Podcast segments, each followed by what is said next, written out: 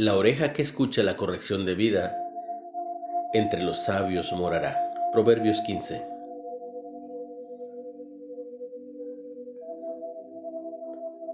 Por más de 50 años mi padre se esforzó por ser un excelente editor. Su pasión no era tan solo buscar errores, sino mejorar la calidad, la claridad, la lógica, fluidez y gramática de los textos.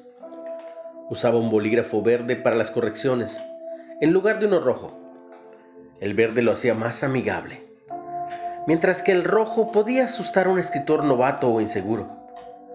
Su objetivo era señalar amablemente una mejor forma. Cuando Jesús corregía a la gente, lo hacía con amor. En algunas circunstancias, como al confrontar a la hipocresía de los fariseos, velo en Mateo 23, reprendía con dureza, pero siempre para beneficio de las personas. Pero en el caso de su amiga Marta, una amable corrección fue suficiente. Mientras que los fariseos reaccionaron mal a su represión, Marta siguió siendo una de sus mejores amigas, cuenta Juan 15. La corrección puede incomodarnos y a pocos nos gusta.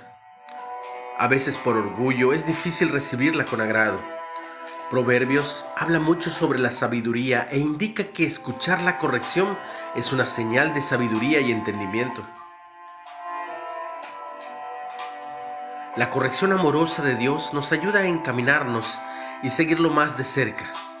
Lo que la rechazan son duramente advertidos, pero los que responden en el poder del Espíritu Santo, estos se vuelven sabios. Padre, ayúdame a aceptar tu corrección amorosa. ¿Cómo sueles reaccionar a la corrección amorosa de tu Padre Celestial? ¿Qué corrección recibiste de alguien que te cambió la vida? Si ha sido así, puedes agradecerle. Recibe mucha bendición. En el nombre de Jesús.